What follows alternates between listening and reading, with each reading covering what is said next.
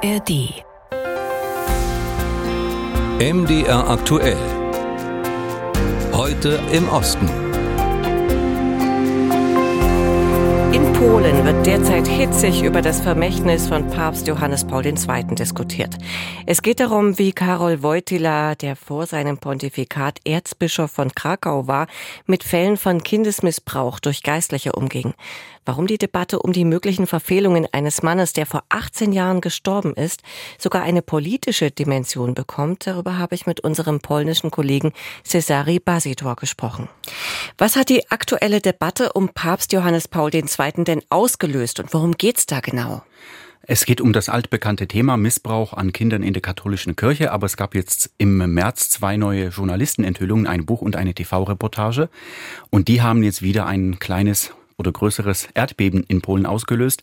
Es hat sich herausgestellt, dass Papst Johannes Paul II. wahrscheinlich viel früher und viel mehr wusste zu diesem Thema, als man annimmt. Bislang galt die, ich sag mal, Ausrede oder Verteidigungslinie. Er ähm, wusste, er kannte nicht das volle Ausmaß des Problems.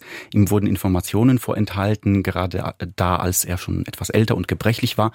Jetzt hat man gesehen, entdeckt anhand von Archivrecherchen, dass er schon als Erzbischof von Krakau, also noch vor seiner Papstwahl, mit dem Problem konfrontiert war und dass er pädophile Priester selber auch nicht angemessen bestraft hat, eher sehr lasch damit umging.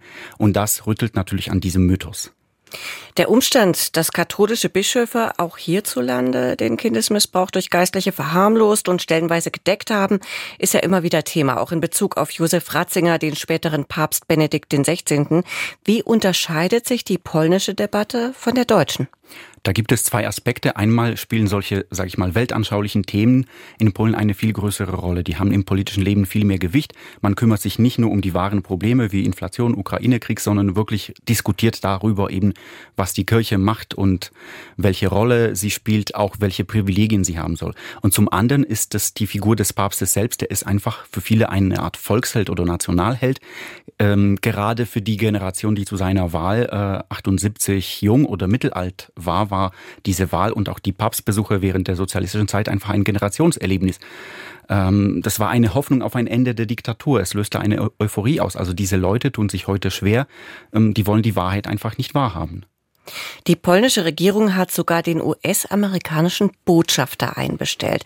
Denn der polnische Fernsehsender, der die neuen Vorwürfe gegen Papst Johannes Paul veröffentlicht hat, der gehört ja dem US-amerikanischen Discovery-Konzern.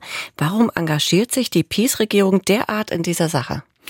Die wittert da einfach ihre Chance. Also es ist äh, passend zur Thematik wie eine göttliche Fügung oder ein Geschenk des Himmels, was ihnen in den Schoß fällt, weil in acht Monaten, frühestens irgendwann im Herbst, der genaue Termin steht noch nicht fest, sind Wahlen. Und die PiS-Partei schwächelt in den Umfragen. Sie hat zwar ihre festen Stammwähler, paar und 30 Prozent, aber um Wahlen ge zu gewinnen in Polen, sagt man, braucht man 40 Prozent. Also muss man Leute noch aus dem gemäßigten oder unentschlossenen Lager dazu holen.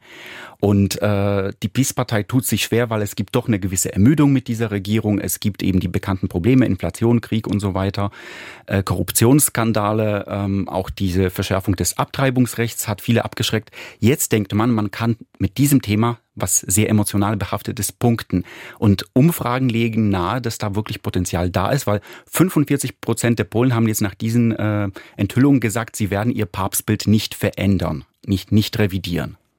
Aber kann die Peace-Partei aus dieser Sache tatsächlich genügend politisches Kapital schlagen, um damit im Herbst die Parlamentswahlen zu gewinnen? Das ist die große Frage. Also im Moment ist es wirklich das alles bestimmende Thema und es scheint so, die Peace hat jetzt wieder Wind in den Segeln, aber da gibt's wieder zwei Faktoren. Einmal ähm, in meinen Augen die Maßlosigkeit der Peace ist generell so ein Peace-Problem, die Übertreibung, die stürzen sich alle an Bord und alle Politiker sollen da mitmachen. Und ich meine, wenn das Parlament per Dekret in Gänsefüßchen verfügt, dass Johannes Paul II. heilig und ein Held war, das ist schon ein bisschen lächerlich. Aber man könnte vielleicht sagen, das ist noch Teil des politischen Lebens. Aber die Vorladung des US-Botschafters, irgendwelche Events, Ansprachen der Parlamentspräsidenten in, zur besten Sendezeit ans Volk, wo man ihn verteidigt, das ist einfach maßlos übertrieben und könnte viele Wähler abschrecken. Und der andere Punkt ist, ähm, die Zeit arbeitet gegen die BIS. Die Wahl ist eben erst in acht, neun Monaten und äh, bis dahin werden die Leute vielleicht beim Blick auf die Tankstellenpreise, auf die Rechnung für Strom und Gas, äh, auf, die, auf den Butterpreis im Supermarkt einfach wieder auf dem Boden der Tatsachen ankommen und sich fragen, ja, warum beschäftigen sie sich mit diesem seit 18 Jahren toten Mann und nicht mit den wahren Problemen? Und dann könnte es sein, dass dieses politische Gold, wie man in Polen dazu sagt, was der Partei so in den Schoß fiel, einfach den Glanz verloren hat. Einschätzungen unseres Ostbloggers Cesari Basidor. Wir haben in unserem heutigen Programm schon darüber berichtet. Immer wieder droht der schwelende Streit zwischen Kosovo und Serbien zu eskalieren. Deshalb treffen sich heute Kosovos Premierminister Kurti und Serbiens Präsident Vucic mit EU-Vermittlern zu Verhandlungen in Nordmazedonien. Und über das Alltagsleben im Schatten des Konflikts berichtet nun Tyra Feider Malberg. Dragan Danicic sitzt in seinem Taxi und ärgert sich. Ich fühle mich diskriminiert. Ich kann nicht in den Süden über den Ibar-Fluss in den restlichen Teil von Kosovo fahren. Dragan ist Serbe und sein Taxi hat serbische Kennzeichen.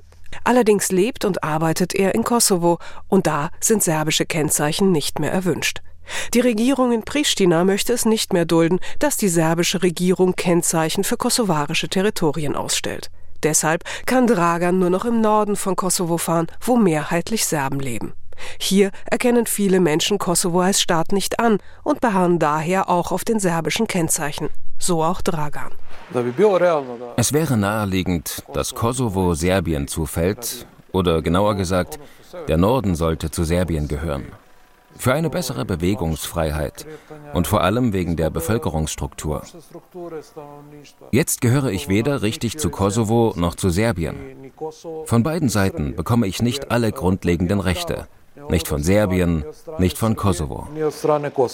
Der Konflikt um die Unabhängigkeit Kosovos und das Verhältnis zwischen Serben und Albanern bestimmt den Alltag in Kosovo, besonders hier im Norden. Die Frage um die Autokennzeichen eskalierte derart, dass es beinahe zu bewaffneten Auseinandersetzungen kam. Auch in Mitrovica, einer mittelgroßen Stadt rund 40 Kilometer von der serbisch-kosovarischen Grenze entfernt, bestimmt der Konflikt den Alltag. Hier sitzt der Albaner Skender Sadiku im Stadtrat. Heute ist er in einer Geschäftsstraße unterwegs. Bei den letzten Unruhen haben die Barrikaden auch diesen Bereich hier blockiert. Für die Ladenbesitzer war das ein Desaster. Kein Kunde kam mehr zu ihnen durch. Skender fragt nach. Läuft es wieder besser? Ja, seitdem die Barrikaden weg sind, kommen langsam wieder mehr. Auch ohne Barrikaden ist Mitrovica eine zweigeteilte Stadt. Nördlich des Flusses leben vor allem Serben, im Süden vornehmlich Albaner. Zwei verschiedene Verwaltungsdistrikte, in denen zwei verschiedene Sprachen gesprochen werden. Skender ist einer der wenigen hier, der regelmäßig die Brücke zwischen den Stadtteilen überquert. Denn obwohl er Albaner ist, sitzt er im serbisch dominierten Norden im Stadtrat. Hier im Norden hängen überall serbische Nationalflaggen, Graffiti fordern zum Kampf für ein serbisches Kosovo auf. Skender hat dafür wenig Verständnis.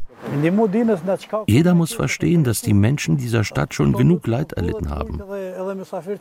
Krieg, Mord, Krawalle und Krisen. Wir brauchen Normalität, Arbeit und Familie. Seit 24 Jahren drehen wir uns im Kreis. Das ist zu viel. Wir haben doch nur ein Leben, verdammt nochmal. Deshalb will er sich lieber um das kümmern, was in Kosovo immer zu kurz kommt die Probleme der einfachen Leute. Und zum Abschluss schauen wir nach Montenegro. Seit fast drei Jahren gibt es dort keine stabile Mehrheit im Parlament. Das soll sich morgen ändern. Aber dazu Silke Hane nun. Der Präsident von Montenegro, Milo Djukanovic, hat das Parlament des Landes aufgelöst. Hintergrund ist die politische Krise in dem kleinen Adria-Staat. Bei der Parlamentswahl 2020 hatte Djukanovics Partei nach Jahrzehnten die Macht verloren. Seitdem hat sich keine stabile Regierung gefunden. Die Mehrheiten haben mehrfach gewechselt. Die aktuelle Regierung ist seit rund einem halben Jahr nur interimsmäßig im Amt. Zuletzt hatte sich der Sozialist Milo Djukanovic geweigert, eine neue Regierungsbildung zu beauftragen. Daraufhin hatten die gegnerischen Parteien im Parlament das Gesetz geändert und kurzerhand den ehemaligen Diplomaten Miodrag Lekic mit der schwierigen Aufgabe betraut, eine Mehrheit zu finden. Das ist nun misslungen. Damit ist der Weg für Neuwahlen frei. Es gibt zwei wichtige Lager.